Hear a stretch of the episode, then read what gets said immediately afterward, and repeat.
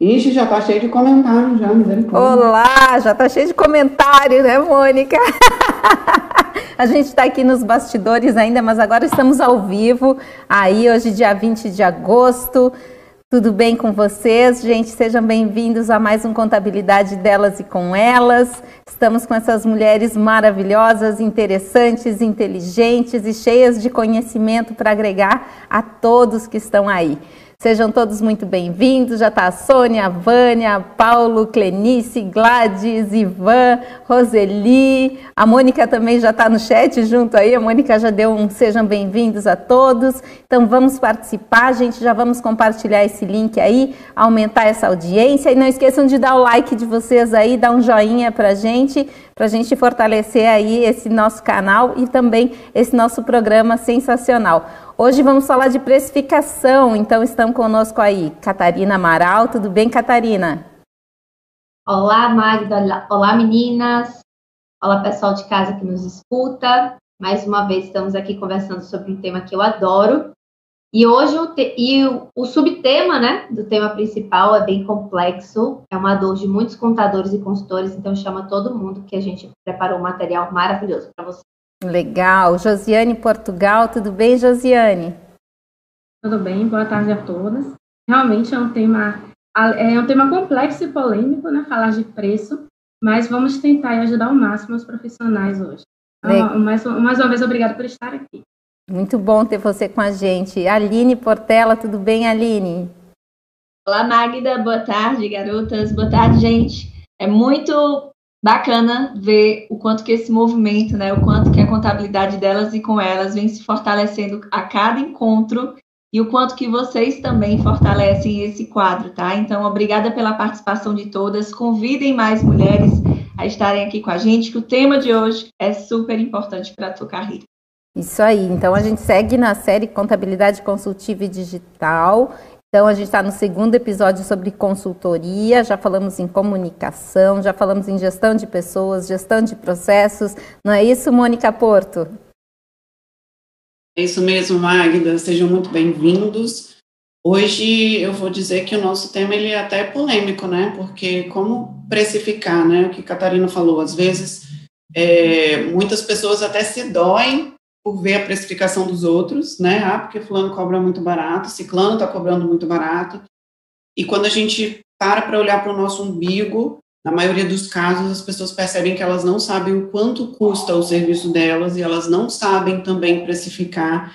E às vezes você é pego de surpresa e você se depara às vezes com um cliente que está te dando muito trabalho e que você está vendo que não está tendo um retorno, mas por um erro seu de precificação. Então aqui a gente vai trazer alguns temas com informações bem relevantes, assim, bem importantes para ajudar os profissionais na hora de precificar os seus serviços e cobrar direito, cobrar certo, né, para não depois não bater aquele arrependimento, assim, falar, nossa, esse cliente me dá tanto trabalho e eu cobro tão barato, né? É isso mesmo.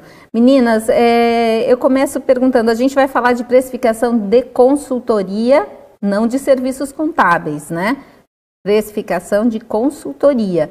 Então, eu queria começar perguntando para vocês qual é a diferença. A gente falou de consultoria e assessoria na semana passada, mas basicamente a diferença desses dois pontos. Quem é que pode falar para a gente? Só para a gente relembrar, né? Falar da diferença entre consultoria e assessoria contábil. Isso. É, o que a gente bateu mais na tecla, Magda, na semana passada, é muito importante a gente frisar, porque isso enseja em muitos conflitos entre contador e cliente. Principalmente depois que o movimento da contabilidade consultiva tomou força no mercado contábil. A consultoria, ele é um trabalho executado por um especialista em uma determinada área. É um serviço específico, como a Aline nos disse na semana passada. Ele tem começo, meio e fim. E a Joso também nos lembrou que é uma receita distinta da receita de assessoria. Até o KINAI é diferente, a forma de tributação é diferente, se sua empresa é simples nacional. Tem até alguns aspectos de anexo 3, anexo 5, que a gente tem que é, prestar bastante atenção. Em, contra, em contrapartida, que o serviço de assessoria é aquele serviço de recorrência contábil, em que você faz o processo de escrituração contábil, fiscal, do departamento pessoal, e se você é um contador, uma contadora diferenciada, está buscando se desenvolver, você pode fazer um serviço consultivo, que é um serviço mais próximo do seu cliente, com uma entrega maior, com um ticket maior, mas que não é consultoria. Ele tem um olhar mais atento, mas a natureza dele é assessoria contábil aí. Ficou claro? Ficou claro, mas também pode ter consultoria com uh, recorrência, não pode? Vou falar porque ainda não tiraram pode. o microfone. Ah, então vai, Ju, porque senão eu falo demais. Pode. Você pode cobrar também um valor.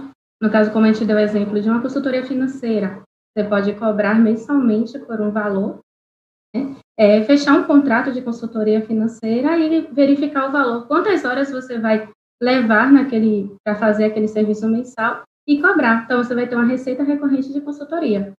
Muito bem. Então, dito isso, vamos falar de precificação. Por que, que o assunto é tão polêmico, hein? Porque a dificuldade que a gente encontra, né, Magda, diariamente, é, seja você no início da carreira, seja você após dois, três anos, é sempre um grande desafio você tratar o valor né, da sua prestação de serviço contábil, da sua consultoria, é, através de uma transformação da, da aplicabilidade dela na empresa do, do, do seu cliente, né? E a gente estava falando aqui nos bastidores que talvez o grande desafio também é você prospectar um cliente, captar o cliente e apresentar para ele uma proposta de valor e lá na frente você perceber que a complexidade que esse cliente traz para você, o tempo disponível, né, o tempo de energia e dedicação para aquele projeto é muito maior do que aquele que você se programou lá no início da, da contratação e do fechamento da proposta. Então, o tema é muito importante e a professora Mônica trouxe aí material muito bacana para compartilhar com vocês hoje. Muito bem, então vamos de Mônica. Mônica, conta aí para a gente o que tu trouxe para apresentar. Então, é, na verdade, o que, que eu trouxe aqui? Deixa eu falar para vocês. Deixa eu. Aí. É, eu trouxe alguns pontos sobre precificação, né?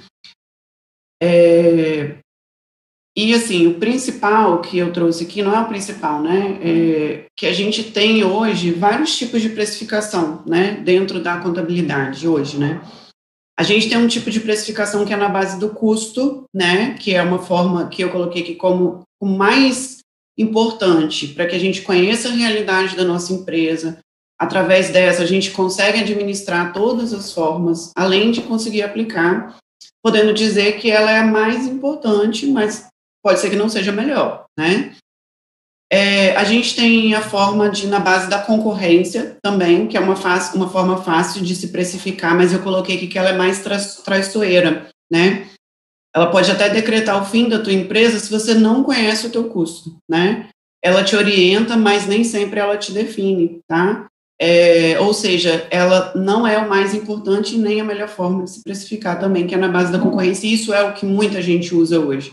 Quanto fulano cobra para fazer um BPO financeiro, né? Quanto fulano cobra para fazer esse tipo de consultoria? Quanto que o mercado está cobrando para fazer isso, né? Isso é na base da concorrência. E a gente tem o tipo de precificação que é na base do valor percebido, que são ferramentas que a gente utiliza na base da comunicação, né? É uma maneira que a gente consegue de conseguir margens mais é, melhores, né? De, de, de mercado, assim, né? Lucratividade melhor. E aí, um ponto principal que a gente precisa ter e ter em mente a gente precisa conhecer essa empresa, que a gente vai prestar essa consultoria para essa empresa. Então, isso é muito importante. Antes de você precificar a empresa, você precisa conhecer a empresa, né?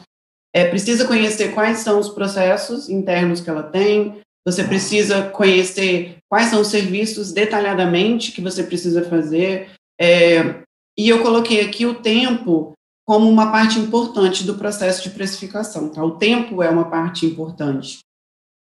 É, Aqui eu trouxe uma opção das pessoas aplicarem um questionário, né, fazer entrevista ou um prospect, né, com o cliente. É, alguns serviços, né, têm tarefas mais complexas que outros, tá? Uns serviços vão levar mais tempo que outros, né?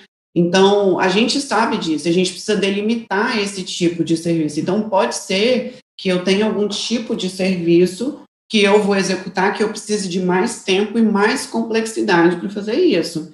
Então, por exemplo, ah, é, é, igual a Catarina estava comentando, a gente estava comentando nos, nos, bastidores, ah, vou fazer um, um, levantamento de estoque.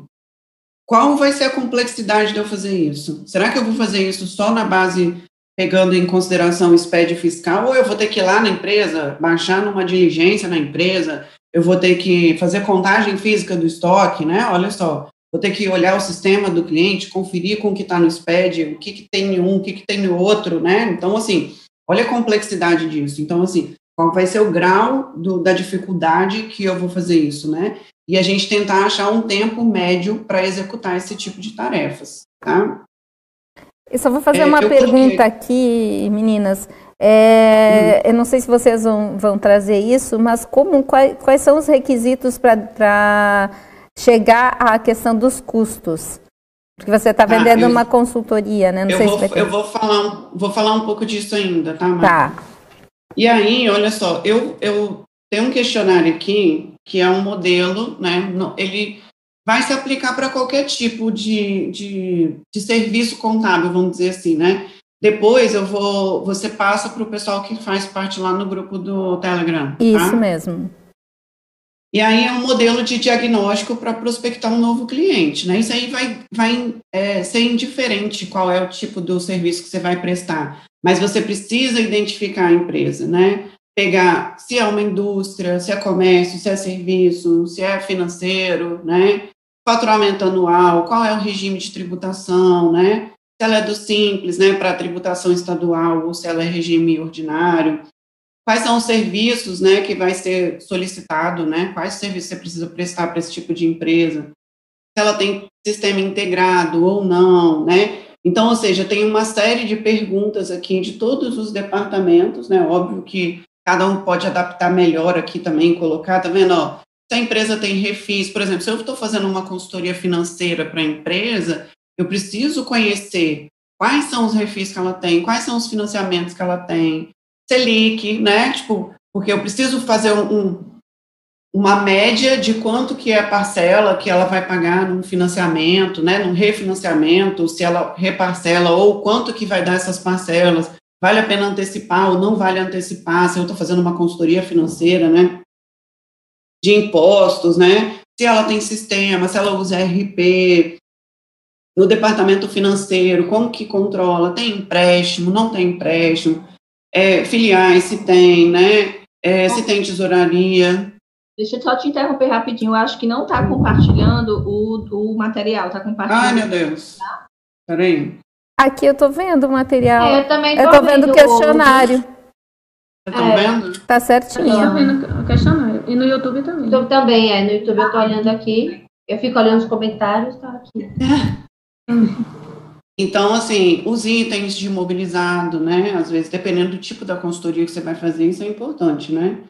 É, do contas a pagar, do contas a receber, do RH, né? Porque às vezes você pode fazer uma consultoria só no departamento pessoal da empresa, né? Só no, no RH da empresa, né? Só no, no setor do pessoal, né? Ou saber se a empresa está, é, por exemplo, eu estava eu acho que foi para a Aline que eu estava mostrando, né, Aline, é um, relatório que a gente usa aqui de clientes, que a gente faz análise de turnover, né? Então, às vezes, o cliente, igual um cliente meu contratou uma consultoria por conta de uma informação que eu passei para ele do turnover que estava muito alto, ele estava mandando muita gente embora. Então, assim, ele contratou uma consultoria especializada só em RH, em departamento pessoal, para tentar entender a minha admissão está ruim, né? Então, ou seja, é, essas informações são relevantes, né, que a gente conheça, né, tem ponto, ponto manual, é eletrônica, mecânico, é agora no celular, né, é, tem aquele negócio de zona, né, para poder bater ponto, então, ou seja, todas essas informações aqui, elas são importantes para que a gente conheça antes de você dar o seu preço, tá? Antes de qualquer coisa, você precisa conhecer todo o histórico da empresa, né? Você precisa conhecer todo o histórico, porque às vezes você vai dar, o, o cliente fala assim, ah, eu quero uma, uma consultoria na parte societária, por exemplo, ou uma consultoria de conformidades legais, né? Vamos supor, né? É, eu estou fazendo tudo certo e tudo mais, mas para isso você precisa conhecer todo o histórico da empresa, né? Você precisa conhecer toda a realidade da empresa. Então, o máximo de informações que a gente conseguir aqui é, vai ser importante aqui, né? Então, aplicar esse questionário com entrevistas, né, com quais são as tarefas de fato, de fato que a gente vai executar, né, nessa consultoria. Então, assim, você precisa descrever exatamente tudo que você acha que você vai fazer, desde a elaboração do orçamento. Quanto tempo eu vou gastar para elaborar esse orçamento? Quanto tempo eu vou gastar para fazer isso? Quanto tempo eu vou gastar para organizar essas ideias? Quantas pessoas eu vou precisar envolver nesse projeto? Vai ser só eu? Eu vou envolver funcionários, né? Vou precisar de ajuda, vou precisar de muita ajuda, vou precisar terceirizar algum, alguma outra parte que não, não cabe a mim. Tipo, não, não sou muito boa nisso, mas eu tenho parceiros que me ajudam, então vou terceirizar isso, vou precisar é, envolver outras pessoas, né? Então a gente precisa tentar, nesse sentido, encontrar quanto tempo e quantas tarefas eu tenho, né? Como e aí, elaborar uma ficha técnica desses serviços, tá? É, usando alguma ferramenta que seja no Trello, Excel, não sei, né? Eu, eu uso Click, né? É, que vai dar uma segurança para cada item que você vai utilizar, né? Para é, diagnosticar esse, esse possível cliente, óbvio, né? Isso daqui é importante, gente, que a gente perceba que cada empresa vai ter uma situação diferente, né? Então, assim, para cada serviço executado, existe uma infinidade de serviços que devem ser previamente planejados com cada uma das tarefas e do tempo de execução, tá? Para cada um que vai ser alocado aí. E aí, nesse caso, eu coloco uma planilha de score, né? É, para descrever exatamente assim quanto tempo, mais ou menos, baseado naquele ranking ali, para poder é, criar uma pontuação de dificuldades, né? Porque às vezes vai ter algum serviço que pode ser que eu gaste muito mais tempo para sal e tem hora que eu vou gastar muito mais tempo, vamos dizer assim, mental, né? Vamos dizer assim, alguns serviços que é, por exemplo, ah, eu vou fazer uma auditoria em uma empresa e aí eu preciso importar todos os XML. Quanto tempo eu vou gastar para fazer isso? Tá? Então, ah, eu vou gastar oito horas, mas precisa necessariamente ser eu? Vai ser a minha hora ou vai ser uma hora de um, uma outra pessoa que tem um custo hora mais barato? Tá entendendo? Então, ou seja, esse score de você separar exatamente quais são os tipos de serviço é dificuldade de cada um dos serviços. Tá? O legal disso tudo que eu acho que é que uma você vai perder tempo uma vez para organizar vez. isso e deixar isso redondo. Isso feito, depois você consegue ter para várias empresas. Então, isso fica muito claro tanto para quem está prestando o serviço, né, fazendo essa avaliação, quanto para quem está recebendo esse, esse, esse valor, né? Fica muito mais fácil de fazer depois. A, primeira vez, com é. certeza, deve ser bem trabalhosa.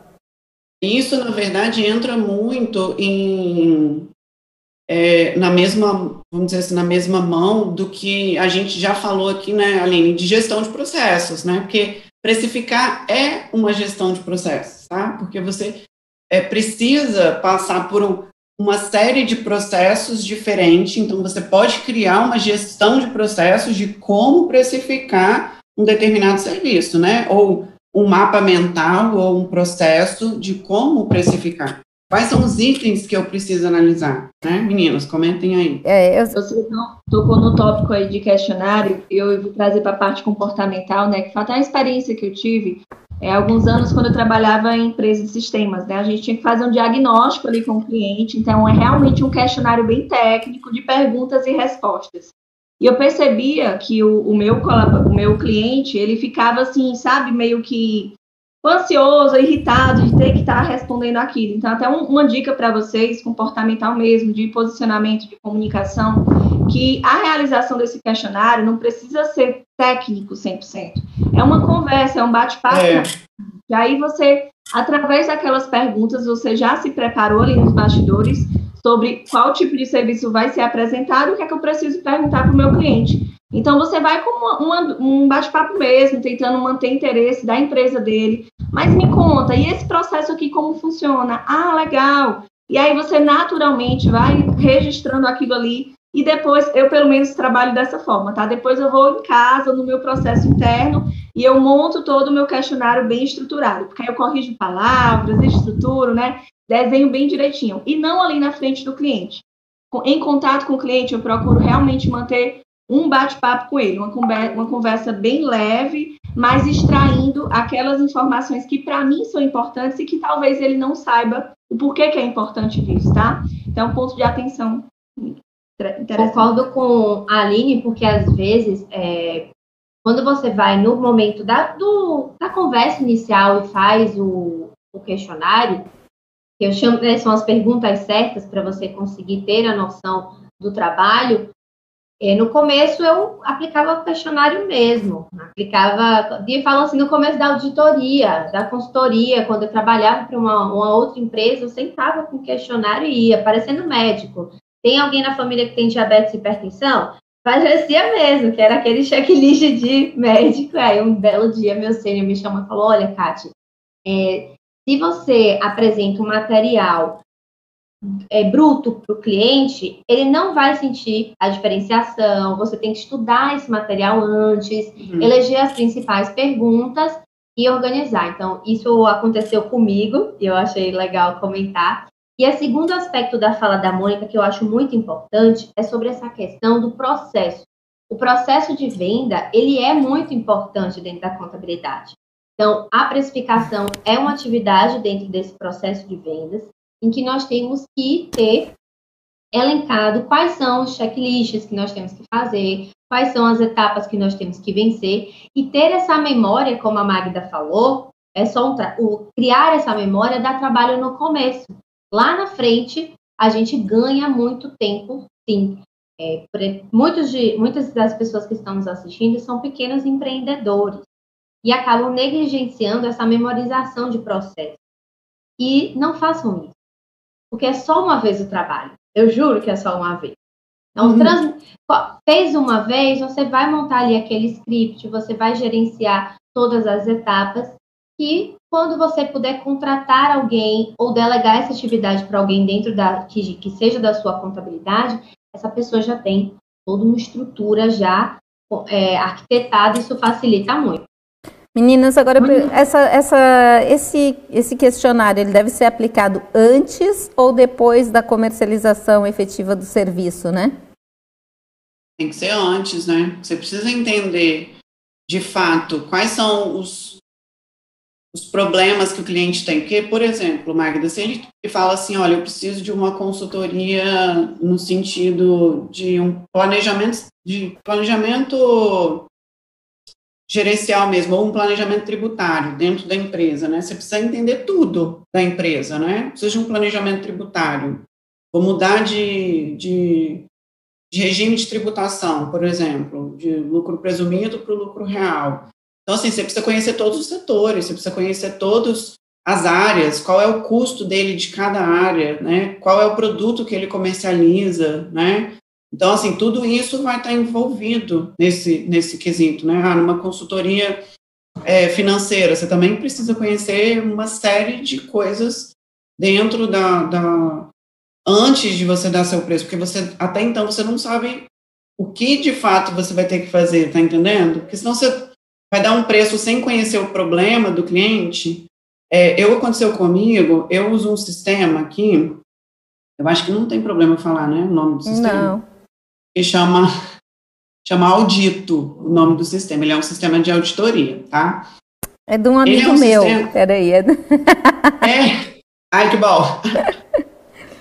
Ai, que bom. Essa Magda é muito bem relacionada. É, não, a Magda é maravilhosa. Então, é o seguinte, o audito, ele é o seguinte, quando o cliente vem para cá, a gente coloca ele lá dentro do audito e eu faço, eu preciso de fazer uma configuração, tá, Magda, dentro dele, para dizer assim, ó, Desse ano até esse ano a empresa era do lucro presumido, desse até desse ela era do simples, desse desse ela era do real. Qual é a cidade que ele está? Quais são as obrigações fiscais daquela cidade, então eu vou selecionando, ah, é, é do Espírito Santo, tem só o SPED fiscal, tem DF, tem DOT, tem isso.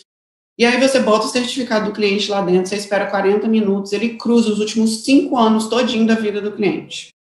Ele faz cruzamento de tudo, dos DAFs que foram pagos, da CTF, da DIF, pede contribuições, pede fiscal, e ele mostra ano por ano se o SPED foi enviado no prazo, se foi enviado em branco, né? Se ele foi enviado, é, tem gente que envia em branco assim só para enviar, né? SPED contribuições, isso aqui a gente vê muito. E aí, o que, que acontece? Eu já consigo já, quando o cliente, antes do cliente vir, eu já falo para ele, eu preciso ter o certificado digital, porque eu faço essa auditoria mesmo. E aí, eu peguei um cliente o ano passado e ele falou, não, minha empresa está tudo correta, tudo lindo, tudo certo, não, não, e tal. E aí eu falei, não, mas eu preciso ter o certificado e tal. Ele foi, me passou, fui lá e cadastrei. E o, o audito, ele gera um book, que para mim é incrível aquele book que ele gera, né?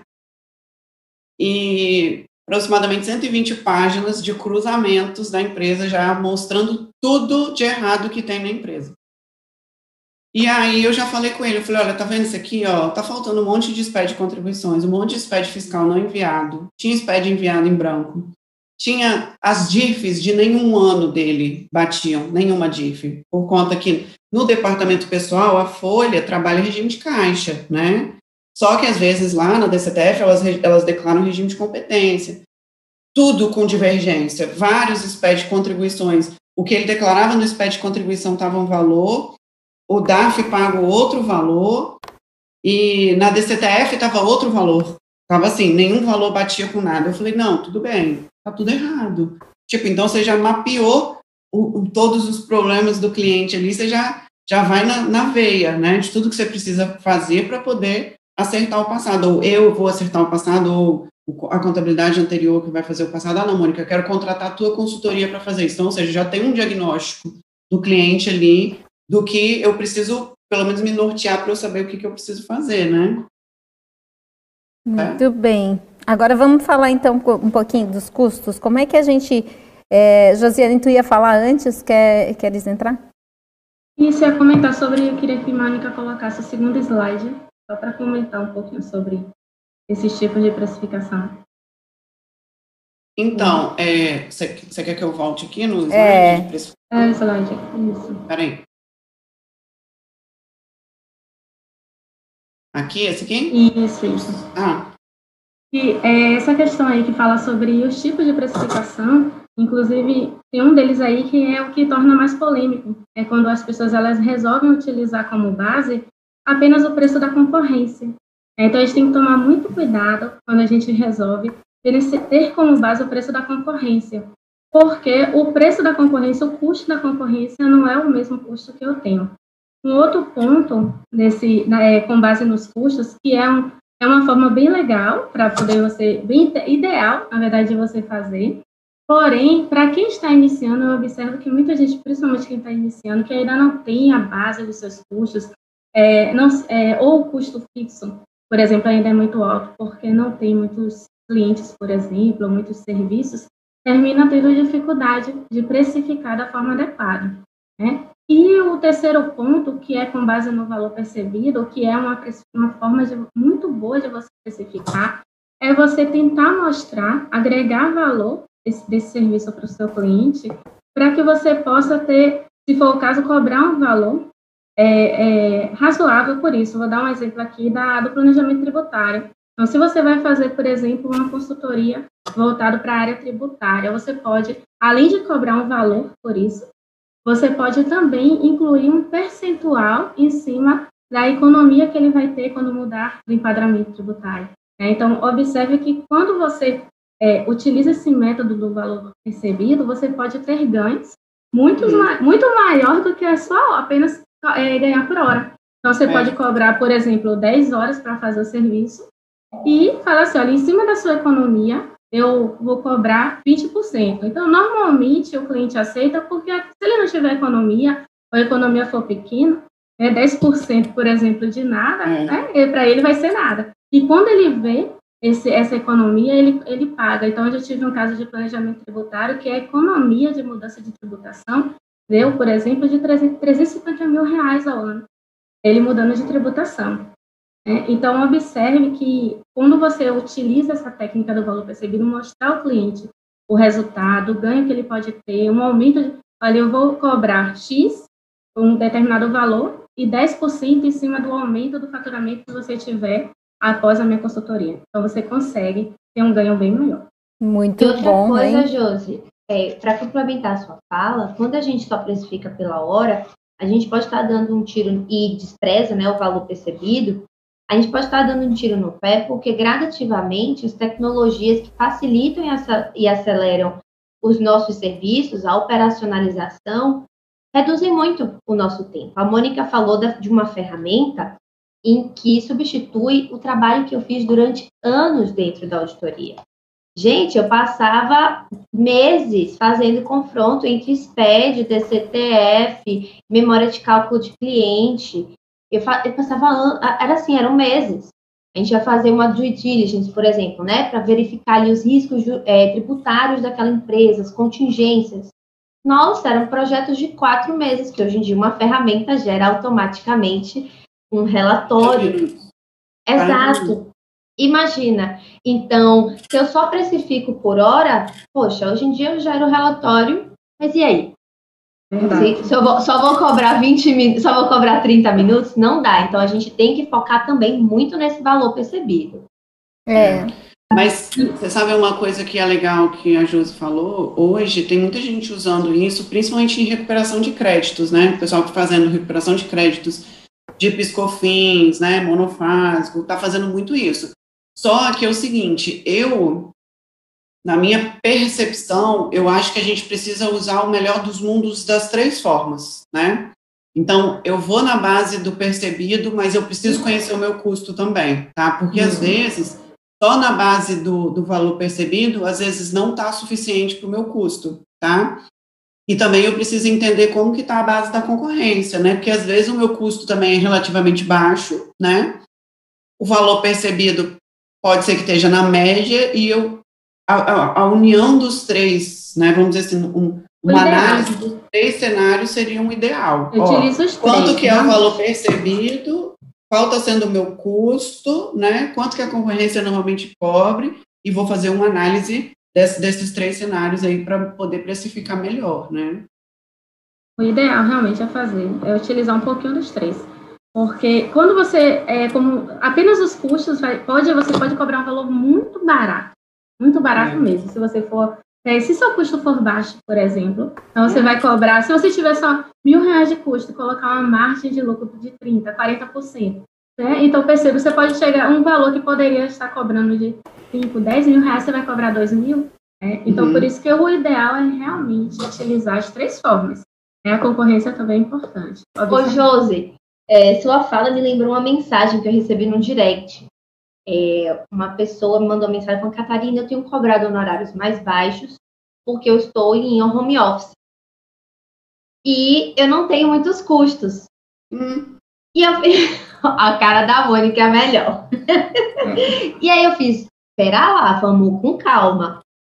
E eu fiz, e aí, você vai ficar sempre em home office? Essa é a forma, você conhece outras formas de precificação? Qual foi a sua escolha? Porque né, a gente tem que entender antes de já chegar orientando as pessoas. Ela falou, não, porque assim eu consegui conquistar mais clientes, porque eu coloquei o preço mais baixo e eu precisava conquistar mais clientes. Só que eu não sei o que eu vou fazer quando eu for para uma sala. Eu cobro mais caro, eu vou cobrar mais caro desses clientes. Eu fiz, olha, se você for é, trazer aí um aditivo contratual, quando a gente fala de honorário para esses clientes que estavam acostumados a pagar 250 reais para você, você vai ter severos problemas.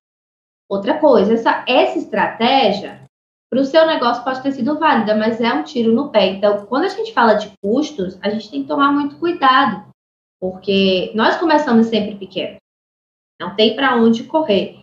E no momento em que você vai crescendo, naturalmente o valor percebido do seu trabalho cresce junto, logo você vai ter que captar clientes diferenciados para você poder cobrar um valor diferenciado. Então, escolher a estratégia de precificação errada no começo é muito perigoso.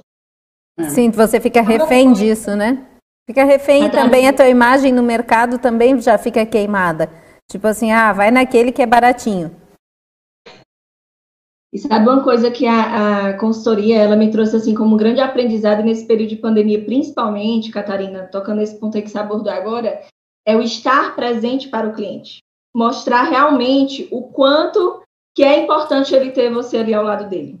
E acredito que esse foi um dos feedbacks assim que mais chamou a atenção e que isso gera um engajamento maior para a gente estar tá ali próximo do cliente. Porque é, se você baixa o teu valor para prospectar mais pessoas, Talvez você esteja aproximando pessoas que estão ali pelo preço e não pelo valor que você entrega.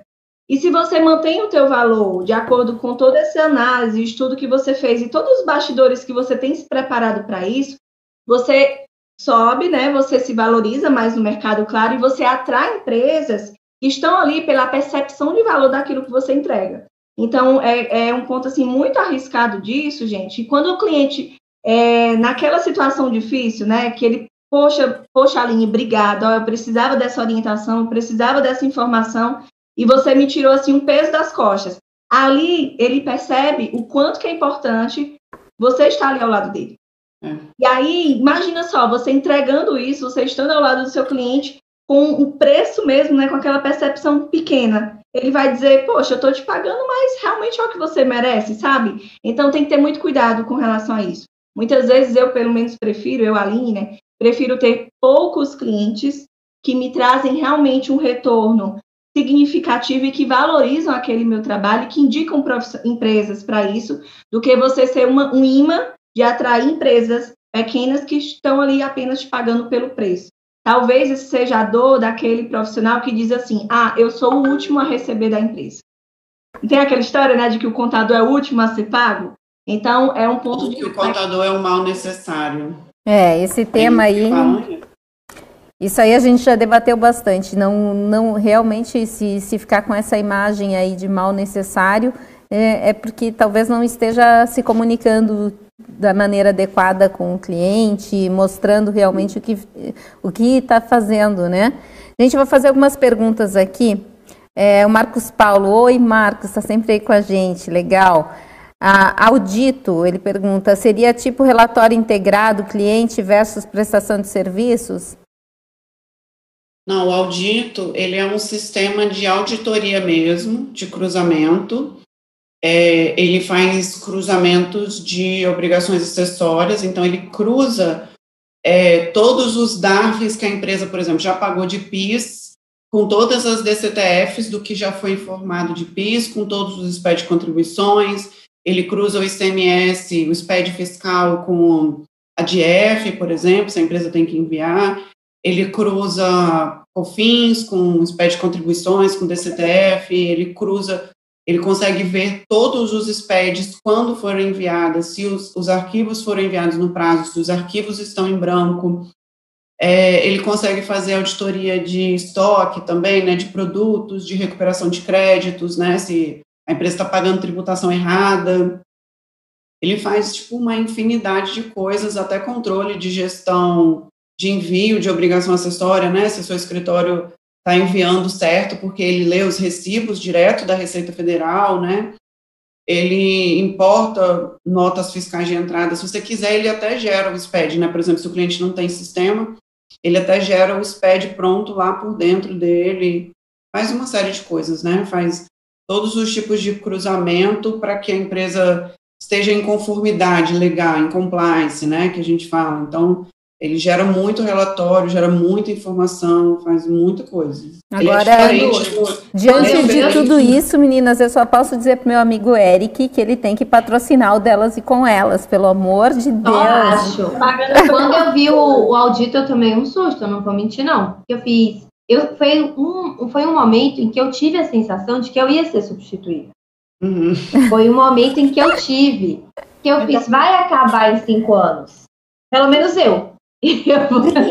Magda, acho que a gente tem que ter um, um dia aqui para a gente trabalhar só ferramentas. Ferramenta. Ferramentas, o tempo é. que eu convivo com a Mônica é o tempo que eu digo assim, minha gente, o mundo precisa ouvir isso, porque cinco minutos que eu converso com a Mônica, a gente explora ferramentas que ela tem no dia a dia dela e que hoje eu replico para os meus clientes e alunos. Que, gente, se você for parar para analisar, Catarina, quando ela diz assim, poxa, é uma boa parte do que eu fazia, né? Mas agora te sobra tempo. para você trabalhar outras áreas, talvez analisar aquela informação, direcionar uhum. melhor essa informação ou tomada de decisão para o teu cliente. Então, pensa sempre o seguinte, esse processo que eu estou fazendo hoje, ele é, ele é manual. Tem alguma ferramenta que consegue me ajudar nisso? E outra coisa ali, era frustrante ficar no alt tab. Gente, não. Quando lé, dá lé nisso. É, ó, só no tab. E quando o cliente tinha tudo na caixinha, né? Que eu ia lá na caixinha pegar, com aquela rinite maravilhosa. Eu usava máscara, gente, há muito tempo. Ah, que então, essa, então tem, tem, tem essa questão. Essa questão foi muito forte para mim quando eu vi. E quando chegou na auditoria, não foi do trabalho de auditoria mesmo, não foi nem do de consultoria, dentro de uma organização de médio porte, o preço baixou a gente teve que emitir propostas com preços menores para poder suprir a concorrência do mercado, realmente, mas também eram menos horas. A gente não pode ser injusto com o nosso. É. Deve existir um equilíbrio, né, com esse valor percebido. Poxa, se eu tenho uma ferramenta que me possibilita, mas eu consigo gerar informação útil através dessa é, dessa informação que agora não é mais mecânica, né, não é mais manual e sim automatizada, Vamos ser justos com o cliente. É assim que Mas a gente eu, mantém recorrente. Eu não, né? Catarina, eu já não penso nesse sentido. Eu penso o seguinte: esse tempo que está me sobrando, eu vou fazer um outro tipo de serviço que vai agregar mais valor ainda ao meu trabalho. Tá entendendo? Então, ou seja, eu vou usar esse tempo para mostrar para o meu cliente outras coisas que eu vou falar para ele, mostrar para ele, que vão dar possibilidade dele tomar outras decisões e que isso vai ajudar ele severamente e aí ele vai encontrar valor no meu trabalho, entendeu? E não só preço, né? Então, eu aproveito para fazer isso. É, eu acredito que seja esse realmente o futuro da, da, na verdade é o presente da contabilidade e a consultoria ela se encaixa muito nisso. Então você agora não adianta você sair implantando um monte de ferramentas e não abastecer elas de informações, né, gente? É. Então tem que ter esse cuidado. Implanta uma coisa de cada vez, né? Quando a gente fala em ferramenta, usa bem, aprende bem, faz a equipe também se engajar no uso dessa ferramenta, né? Porque eu imagino que uh, a contabilidade é cada vez mais tecnológica e vai não tem uma escapatória. Então, as pessoas é que vão fazer diferença. sabe o que, é que a gente estava até conversando, né? A professora Mônica essa semana. Eu até lancei hoje no quadro Contador em Apuros, né? Lá no Instagram. Ah, eu é, tenho que assistir. Eu não vi também. Da Ana. Maravilhoso. Da equipe dela, né? Que é bem simulando o que acontece no dia a dia e dizendo assim: olha, gente, esse é o consultor, ele veio aqui para implantar a ferramenta do processo. Então, digamos que ele é o colaborador ali da G-Click. Veio aqui implantar a ferramenta da, de processos, então ajudem ele e facilitem a vida dele, ok? Entenderam? É isso e tudo bem. Então, a Ana, naquele momento, ela pulou uma etapa muito importante, que é se comunicar com a equipe, né? Que é fazer com que eles se sintam pertencentes daquele projeto. E conversando com a Mônica sobre ferramentas e trazendo esse ponto, Magda, que você tocou, a gente amadurece a nossa equipe. Sabe aquela tua equipe ali do fiscal que estava naquela rotina de fazer lançamentos manuais, de entrar mesmo naquela rotina operacional? Eles passam a ser, ter mais maturidade para analisar aquela informação e passar aquela informação para o teu cliente. Então, olha o quanto que tu está agregando também valor dentro da tua empresa. Os colaboradores. Eu sempre trabalhei com, a maior parte da minha vida profissional foi com um trabalho de hierarquia, em que eu era gerenciada por pessoas. E os líderes que mais me inspiraram eram os líderes que faziam isso ali eles falavam, Kátia, deixa eu te explicar o que a gente vai fazer, por que a gente vai fazer e quais podem ser as consequências disso. E quando eles não. Gente, eu sou muito bisbilhoteira. Pergunta a Mônica, eu fiz, Mônica, a gente pode marcar uma reunião? Tá? Eu sou assim, Aline, eu sou assim. E aí eu ia, né, bisbilhotar quem sabia mais do que eu. Aí eu não estava na equipe que essa pessoa estava na semana, Aí, durante o cafezinho, na segunda-feira, em que todo mundo se encontrava na base, eu falava: e aí, amigo, teve o que de diferente nesse trabalho? O que é que você fez? Ele me passava livros, ele me passava dicas, ele, eu pegava o relatório de outros trabalhos e lia. Então, é assim que a gente vai ganhando essa maturidade. É, ontem eu entrei em contato com algumas amigas de contabilidade, porque eu não sabia precificar um serviço contábil. E daí eu fiz uma base, mais ou menos, das horas que eu gastava para cada área, seja fiscal, seja contábil, seja de RH, mas existiam algumas questões fiscais que eu nunca havia colocado em prática dentro do meu escritório. Então, eu uni as três bases ali. Ah, foi o valor pela concorrência? Eu não considero concorrência que é tudo amigo. Mas a gente fez ali, olha, eu faço dessa forma, eu faço dessa forma. Então, eu, eu fiz uma sopa de letrinhas, né? Sopa de preços com quem sabia mais do que eu. Culminei com a realidade da minha empresa e com o valor que eu iria gerar para o meu cliente. Então, gente, estar munido de pessoas que te, que te melhoram é, é muito bom. Procurem é. isso. Só que não basta só você pegar, você tem que doar também. Aprendeu? Transfere para a sua equipe, porque quando você a pessoa estiver lá no comercial, ela vai ter autonomia, o cliente já vai sentir que aquela empresa é preparada, e não só a Mônica, a Aline ou a Catarina. É a empresa como um todo. seja muito bem-vinda, Ana. Oi, Ana! Oi, gente! Desculpa o atraso, mas cheguei, não perderia por nada neste mundo. Cheguei, consegui. Aê! Muito bom ter você aqui, saudades. Nossa terapia de, de quinta, né? Nossa quinta terapia, com certeza. Como é que estamos aqui? Nossa audiência está gostando do assunto consultoria? Está aprendendo muito com essas divas, com essas mestras? Eu acredito que bastante. Escutem, uhum. meninas. Aqui, ó, eu tinha. É, tem alguns comentários aqui se, com relação à região, né? Se, se tem diferença, diferenciação tem. de preço por região. Muita diferença. Eu sinto isso aqui muito porque eu tenho muito cliente de São Paulo, né? E os clientes de São Paulo, gente, são os meus favoritos da vida, porque assim, eu coloco o preço, eles acham barato, né? Eles não reclamam, eles não choram preço de nada, eles acham que tá tudo barato demais. Aí eu falei assim, agora eu preciso subir meu preço de São Paulo, né? Porque eles estão achando tudo muito barato, assim, porque em comparação aqui com o Espírito Santo, para os clientes daqui é, é super caro, né? Mas aí eu coloco para eles lá, eles acham super barato. Eu falo, não, vou subir meu preço. Eles estão achando barato, eu vou subir meu preço também, né? Essa é a vantagem do digital, né, gente? Inclusive, prestar consultoria online hoje é super na mão, né? Isso faz toda a diferença. É.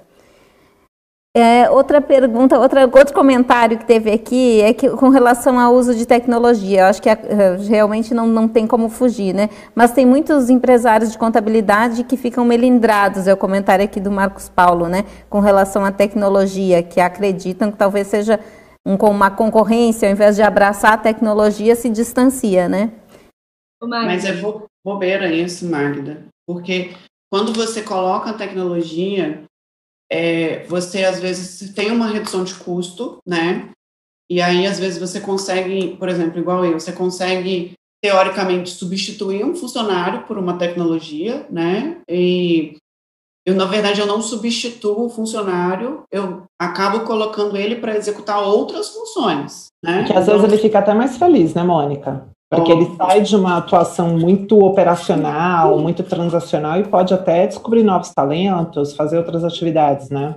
Exatamente. Ele vai mesmo para essa parte de ser mais é, crítico, mais consultor, né? Fazer umas análises mais, olha, está acontecendo essa situação, essa e essa, né?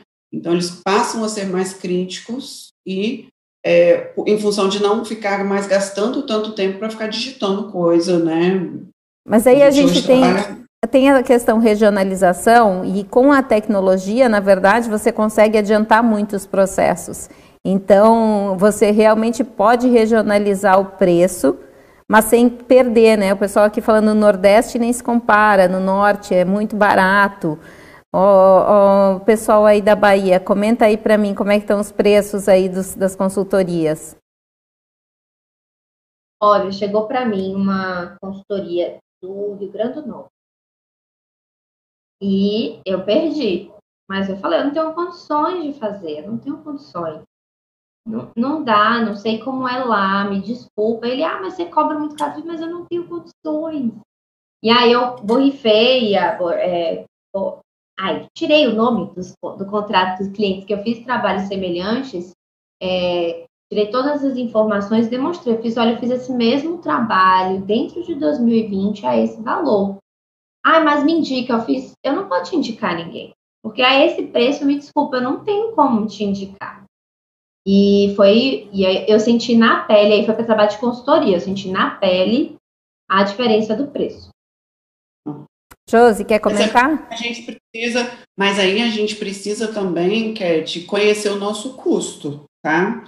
Porque nesse caso aí, igual você, ah, você sabia qual era o valor da tua hora, né? Exatamente, porque o que muito acontece hoje, quando a gente fala de precificação, é justamente a pessoa ficar com medo, nossa, eu não posso perder esse trabalho. E aí, quando você vai ver na ponta do lápis, você está pagando para trabalhar para o cara, né? Porque você não conhece o custo.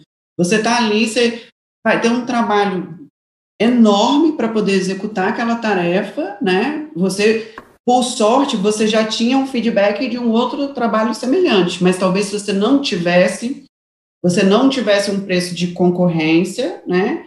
e você não tivesse uma análise do teu custo, talvez você tivesse aceitado, que é o que Com acontece certeza. na maioria dos casos, a pessoa vai pegar, na hora que ela vai ver, ela fala, meu Deus, eu cobrei só isso. Eu iria Só pegar para poder pagar meu HD SSD, mas eu fiz, não, não paga meu HD SSD não, minha máquina vai ficar sem esse HD. Mas eu pensei, eu titubeei. Eu, eu, aconteceu comigo, você sabe o que aconteceu? Na verdade, assim, nem fiquei tanto no prejuízo, porque era um amigo meu, né, era um grande amigo meu, e ele tem uma empresa lá no Rio de Janeiro, e ele pediu para fazer uma alteração contratual para ele, né? E aí eu cobrei no preço do Espírito Santo, né? O quanto que eu cobro fazer uma alteração contratual aqui no Espírito Santo. Eu tive que pagar duas taxas. A taxa do Rio de Janeiro de alteração contratual era 590 reais cada taxa. E eu falei que no meu preço estava incluído as taxas. Eu Nossa. falei, o quê? Aqui no Espírito Santo a taxa era 200 reais, lá era 590, e eram duas taxas de 590. Duas taxas de 590. Pô, eu falei assim, caraca, Doeu. não sobrou nada, né? Não sobrou nada, não sei precificar coisas no Rio de Janeiro. Aí falei com a, a- a menina que faz alteração aqui do escritório, André, falei, olha, você faz um levantamento das taxas do Brasil inteiro, tá? De quanto, qua- quanto que são as taxas, para a gente ter isso anotado, para que eu não tome mais como referência taxa nenhuma do Espírito Santo, porque eu paguei mil reais de taxa. Tem que mapear, né? Excelente. Em relação a essa, essa questão do preço, eu observo também, Magda. E, por exemplo, eu sou da capital, sou de Salvador, aqui na Bahia. É, os preços que a gente pratica, pratica aqui na capital consegue diferenciar bastante do interior. Então, o que o pessoal muito comenta é que, por exemplo, nas cidades mais distantes, eles não conseguem praticar o mesmo preço. É, inclusive, algumas pessoas estão colocando no, no chat, no chat aí do, do YouTube sobre isso. Então, realmente, vai e dependendo do local que você for prestar essa consultoria, pode ter uma resistência. Porém, eu observo mais a quem eu estou prestando a consultoria. Entendeu? Então, por exemplo, se você vai prestar consultoria pra, para uma empresa, é, que ela, você tem que analisar a atividade, faturamento, são essas situações que você vai observar. Não importa se ela está localizada aqui em Salvador ou no interior. Então, você precisa tomar esse cuidado também, né? Porque eu sou de uma cidade distante, mas a empresa ela pode faturar bastante, ela pode ter uma, uma relevância, pode ser tão, tão grande quanto algumas daqui da, da capital.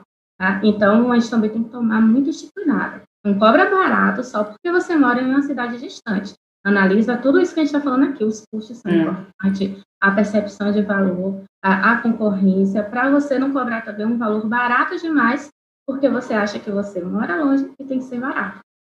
Outro É ponto isso mesmo. É, só para concluir, que até a gente não, não listou, mas que eu acho também importante, é a questão da parceria. Tem, tem clientes e possíveis clientes teus, e eu já, já aconteceu comigo, tem um cliente em Recife que eu, é, o cliente de Recife, eu cobrei 20% menor do que um cliente que eu tenho aqui, próximo a mim. Mas pela parceria que eu tenho com ela, ela vai fazer mais de três anos que eu vou, realizo um projeto, finalizo esse projeto. Aline, tem um evento, tu pode vir, ela me contrata para o evento. Aline, olha, tem esse cliente que está precisando disso. Então, é um outro ponto que a gente também tem que analisar, né? O nosso network, a nossa rede de relacionamentos, porque é como a Catarina falou, isso agrega. Não é só eu, eu dar, né? Eu me doar. Tem que ser uma relação É.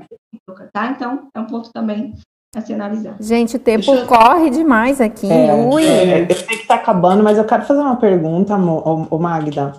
E o e-book da série anterior? Tá saindo? A audiência se inscreveu? Vai Olha. ter e-book para essa série? Como é que tá isso? Vai ter, mas a gente não começou a fazer, a gente só fez as anotações, tá, gente? Então não pressiona.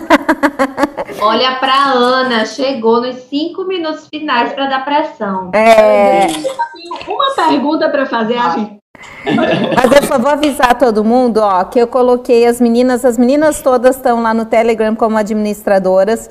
Materiais elas mesmas vão poder disponibilizar lá no Telegram. Eu já coloquei o endereço do grupo ali para vocês, tá? Corre pro Telegram, gente. O Telegram é muito rico. Muito, muito rico. Não fiquem de fora.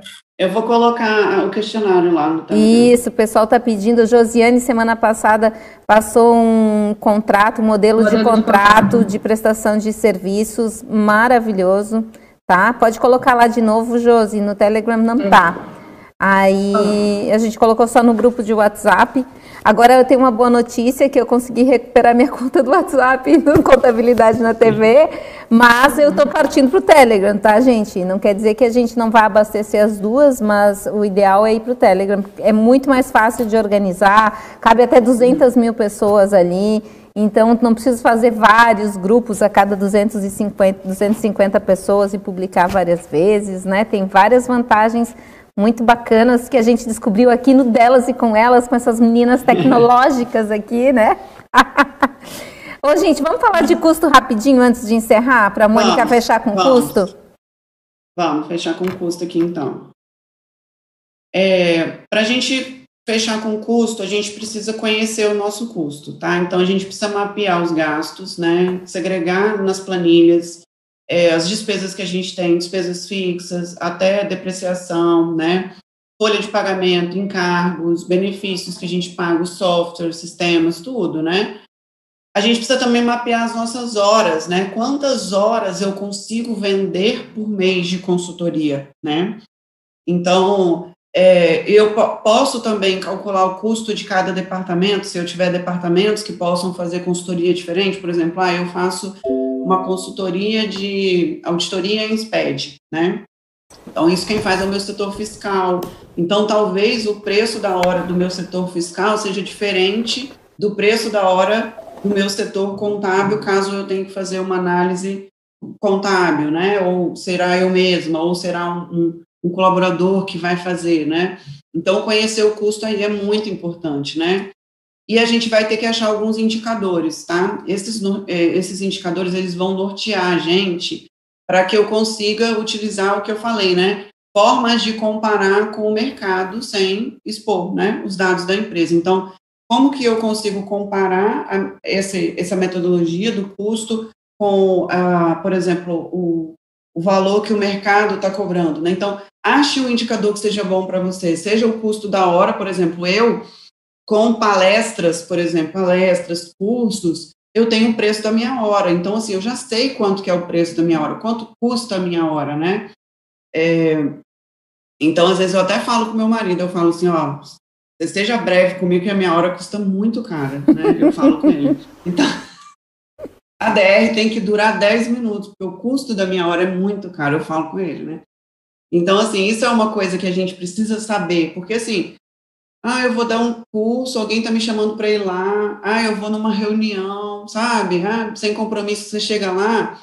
Já aconteceu uma vez, aconteceu com uma, uma, uma colaboradora minha aqui do escritório, de um cara que veio fazer imposto de renda, só que na hora que ele veio fazer imposto de renda, ele ficou umas quatro horas perguntando, tirando dúvida, fazendo consultoria, e ela veio falar comigo assim, você acredita que esse cara veio aqui, fez uma consultoria da empresa dele todinha, e, e, eu cobrei o preço de uma declaração de imposto de renda, eu falei, porque você é trouxa, porque ele ficou perguntando as coisas, e ela ficou respondendo, ficou respondendo, ficou atendendo, ficou respondendo, e o cara, tipo assim, tirou as dúvidas da vida dele todinha, da empresa dele todinha, que ele tinha que não era cliente meu, é, com ela, olha só, né? Ou seja, e ela cobrando o custo da hora para fazer uma declaração de imposto de renda. Então, a gente precisa conhecer qual é o nosso custo, para você entender também, né?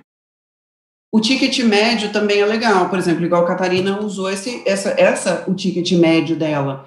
Quanto que é o ticket médio dessa consultoria? Porque eu já achei o preço dessa consultoria, eu já cobrei, ela foi rentável, parecida com essa. Então, quando a gente trabalha com o ticket médio, é legal, porque você consegue entender qual é o faturamento básico por esse tipo de cliente, por esse tipo de serviço, ou você pode encontrar o seu faturamento por colaborador, né? A inadimplência também tem que ser considerada, às vezes, por exemplo, igual é, eu já vi alguns alunos relatando sobre é, fazer recuperação de créditos em empresas, né, de monofásico, né, a empresa compensar o valor, ao invés de receber o valor, e demorar muito tempo para poder pagar, porque eu estava com débito, você fez uma recuperação, mas eu não, não recebi, e aí eu, eu é, não, não, vi o valor ainda, não vi o dinheiro, e estou compensando o débito com os dados que eu já tinha, então, ou seja, esse tempo que você demora, às vezes, para poder receber o valor, né? Quando você trabalha com essa contrapartida de que você vai receber o valor, quando ele também vai receber aquele valor, ou quando você vai fazer um perde-comp, um decomp, né, de uma restituição de algum valor, quando ele vai receber aquele valor, será que vai demorar muito tempo? Então, isso também tem que ser considerado, tá? Não vale só você considerar, ah, eu vou receber 20% do caboclo, mas ele vai receber daqui a cinco anos esse 20%, tá entendendo? Então, esse período de tempo dessa inadimplência aí também tem que ser considerado no nosso custo aí, tá? E a gestão do tempo aí, né, Aline, eu acho que melhor do que ninguém vai falar muito é, sobre essa questão da rentabilidade, porque assim, o controle do tempo, da produtividade que eu tenho, e eu tenho tempo desperdiçado também, né? Porque às vezes a gente tem tempo que a gente precisa considerar também esse tempo de desperdiçado para poder achar essa lucratividade que eu vou ter, né? É, e aí, achando esse preço por hora, né, a gente pode achar com base no score, né, que você vai entender quanto tempo você gasta para realizar cada atividade ou com base no formulário, né, quantas horas produtivas eu vou precisar para atender essa demanda do cliente, a gente precisa também tentar achar o nosso markup. E o markup é difícil, né? Qual é o percentual que eu vou usar para o meu markup? E aí tem algumas coisas que a gente não considera, tá? Que são muito importantes. Por exemplo, o fator da responsabilidade civil. Qual é a responsabilidade que eu estou tendo sobre isso? Para poder fazer isso, para retificar isso, para dar essa informação, né? Então, a responsabilidade civil hoje, eu falo que ela é um dos, dos pontos que são mais difíceis hoje da gente precificar, porque qual é o risco, né, de eu, de eu fazer isso para o meu cliente, né? A gente precisa considerar algumas outras coisas também, né? É, lucro líquido desejado, o meu faturamento, que foi o que a Catarina falou. Às vezes, se eu sou um escritório de contabilidade, eu estou lá no anexo 3, mas para eu emitir uma nota de consultoria, eu vou lá para o anexo 5, né? Então, o percentual do meu imposto também muda, né? E aí eu coloquei aqui que precificar correto, né, caminha de mãos dadas com a gestão, né? Então, seja gestão do tempo, seja gestão de produtividade, seja gestão de processos, né? Coisas que a gente já falou aqui, né? Então, ou seja, é, para eu precificar correto, eu preciso passar por todos esses processos de gestão que a gente já comentou sobre muitos deles aqui, né? Será que eu vou gastar muitas horas, mas será que serão horas produtivas? Será que serão horas que eu vou perder tempo é, improdutivas, vamos dizer assim, né? Então, ou seja, às vezes precificar por hora o problema é justamente esse, porque hoje a gente tem esse problema de gestão do tempo, né? Como eu vou precificar com o tempo se eu perco tempo fazendo um monte de coisa? Eu paro para ler e-mail, eu paro para responder WhatsApp, né? Então, tem fatores que precisam ser considerados como esse, né? É uma hora de concentração, né? Eu acho que o que muda também, Mônica, quando a gente trabalha a consultoria em si, muda a nossa abordagem, né? Percebam que a gente está falando aqui muito, pessoal, em um trabalho avaliado na sua informação, conhecimento que você tem que vai passar para o seu cliente. Então, é importante que você seja exigente com essa sua hora. Eu recebi um depoimento de uma mentorada essa semana que ela disse assim, Aline, é, eu vinha conseguindo organizar a minha semana, mas aí teve uma quarta-feira que o meu cliente chegou lá de repente e me consumiu a minha tarde toda. E eu disse, certo, mas quando o cliente chega lá para conversar contigo, você não determina horário? Como, como que eu vou dizer isso para o cliente? Ah, olá, cliente, tudo bom? Então, vamos aqui conversar, ó. A gente conversa até umas 15 horas, bate um papo e tal, porque às 15h30 eu tenho um compromisso. Se você agenda uma reunião que não tem data, ó, início para acontecer e data término para acontecer, e pauta, né? Ficar só acaso. E é isso, isso, não é valorizado. Então, Tem que então, ter horário e pauta. Exatamente, então é como a Mônica falou, a minha hora é cara, mas por que, que a nossa hora é cara? A sua hora é cara?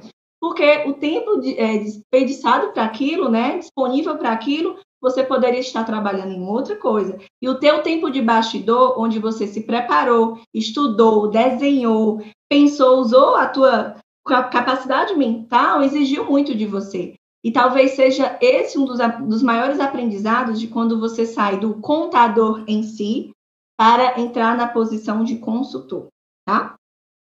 Aline, uma coisa que acontece muito é a, quando eu gosto de comparar sempre os dois mundos que eu vivenciei.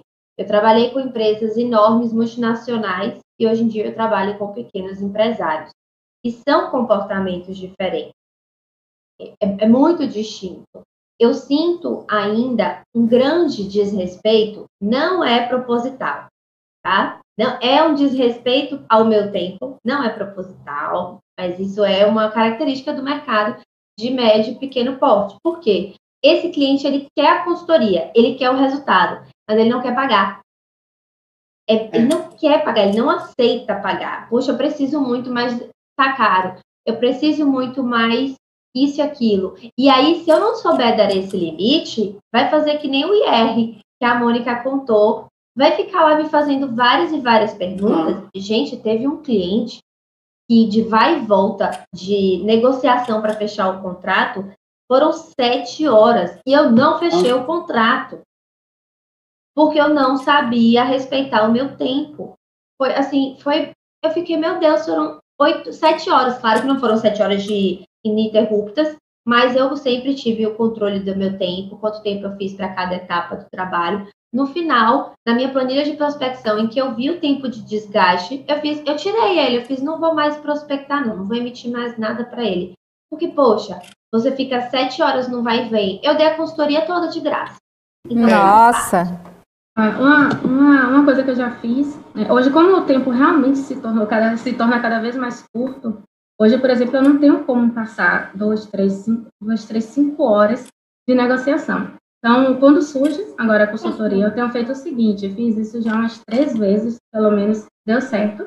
Nem todo mundo vai, vai claro, aceitar. É, eu cobro um valor por hora, uma hora, duas horas de diagnóstico. Né? Então, é, no mês passado, por exemplo, apareceu uma pessoa querendo fazer um serviço.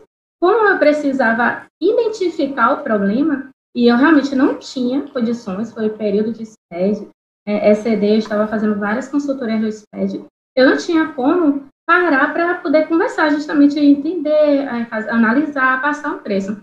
Então, eu cobrei um valor de diagnóstico. É, se for algo simples, né, a gente ela vai pagar uma hora, duas horas, por exemplo, pode ser que naquela hora resolva. E tem situações que às vezes é dúvida, a pessoa vem querendo consultoria, mas às vezes é uma dúvida específica, é uma dor, é algo até simples.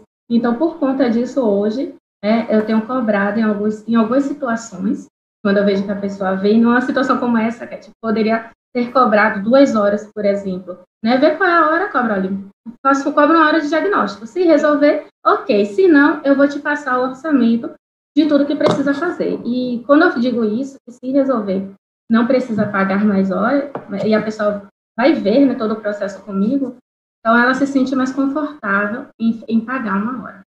Meninas, a gente vai ter que encerrar. Eu acho que essa nossa parte de precificação a gente concluiu. O que, que vocês acham? Tudo certo? Pessoal que está acompanhando, o assunto ele é lógico, a gente tratou ele aqui em uma hora, mas é um assunto gigantesco. Então aqui a Mônica e as meninas trouxeram um norte, né? Um, uma linha para ser seguida. Esse material vai estar tá lá no grupo do Telegram das mulheres contadoras. Já tá. A Mônica é rápida, ela não deixa para depois, gente. Por isso que é o que é, né? E é, deixa eu botar todo mundo aqui na tela. Ai, que bonitinhas nós seis. Olha só, é, semana que vem a gente vai tratar de diagnóstico, tá? Então explica pra gente aí alguém o que, que é diagnóstico na, na, Tá, fechou o contrato, aí é que vai pro diagnóstico, né? Quem pode falar aí um pouquinho pra gente, só dar uma breve introdução. O, o diagnóstico, né, que chama diagnóstico empresarial, inclusive prometido ter um, um, modelo, a gente vai conversar sobre isso, vou disponibilizar, vou deixar já na, na, na ponta, na, é, preparada para poder liberar no Telegram no dia. O que acontece? O diagnóstico é onde você vai fazer o levantamento, entender o que é a empresa, como é a empresa, o que, é que ela tem, quais os controles que a empresa tem. Será que a empresa tem controle de estoque? Tem financeiro, tem sistema financeiro, tem contabilidade, não tem. É, as pessoas que atuam, que trabalham, então, para você elaborar um orçamento, realmente, então, você iniciar a consultoria, você precisa ter um diagnóstico empresarial profundo, você vai se aprofundar, fazer essa, as perguntas certas, é entender a empresa para que você possa iniciar a sua consultoria. Aí, o diagnóstico é fundamental, é a primeira etapa da consultoria, e ela é fundamental para os próximos passos. Muito bem. Meninas, eu quero saber das lives de vocês, onde é que o pessoal pode encontrar vocês, além daqui, delas e com elas. Que, que, vamos começar com a Ana. O que, que a OMI está preparando essa semana, semana que vem, ô, ô, Ana?